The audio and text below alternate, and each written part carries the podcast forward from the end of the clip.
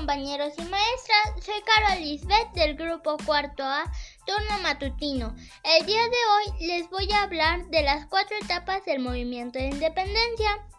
Las cuatro etapas del movimiento de independencia son iniciación, organización, resistencia y consumación. La iniciación de la independencia se desarrolló en los años 1810 y 1811 y consistió en una revuelta desorganizada en contra de la corona española, liderada por Miguel Hidalgo. En la segunda etapa lograron tener organización gracias al documento Sentimientos de la Nación, escrito por José Antonio Morelos. En la tercera etapa vino la resistencia con sus principales promotores, el español Francisco Javier Mina de la corriente liberal y el criollo Vicente Guerrero. La consumación fue la cuarta etapa con el Tratado de Córdoba, que aprobó el Plan de Iguala y más tarde con el Acta de Independencia.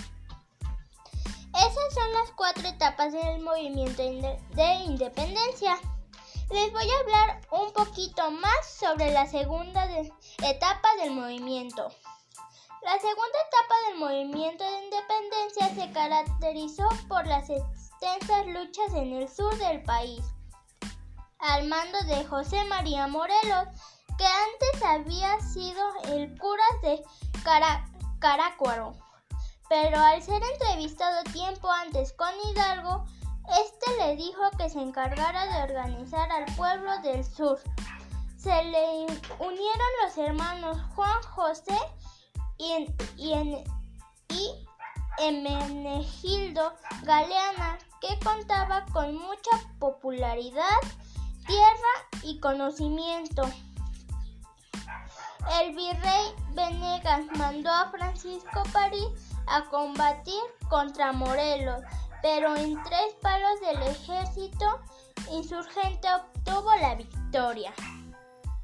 Morelos continuó la lucha y logró tomar Acapulco, pero luego de perder una batalla en Teotihuacán, Puebla, cayó prisionero y murió fusilado en San Cristóbal Ecatepec, hoy Estado de México el 22 de diciembre de 1815.